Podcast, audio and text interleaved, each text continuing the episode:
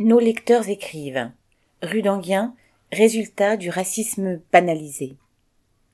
Il y a un an, le tueur de la rue d'Anguien avait déjà sévi dans un campement migrant au parc de Bercy, lacérant des tentes et blessant un exilé au sabre. Déjà, il était clair qu'il s'agissait d'un acte raciste. Mais la police de Darmanin-Macron avait surtout consacré son énergie à empêcher les personnes solidaires de venir apporter leur aide aux victimes. Au lendemain de cet acte raciste, de nombreux bénévoles de Watizat, Solidarité Migrants Wilson, Médecins du Monde et autres associations, sous le coup de l'émotion, s'étaient donné rendez-vous au campement pour venir porter assistance aux personnes choquées par l'agression.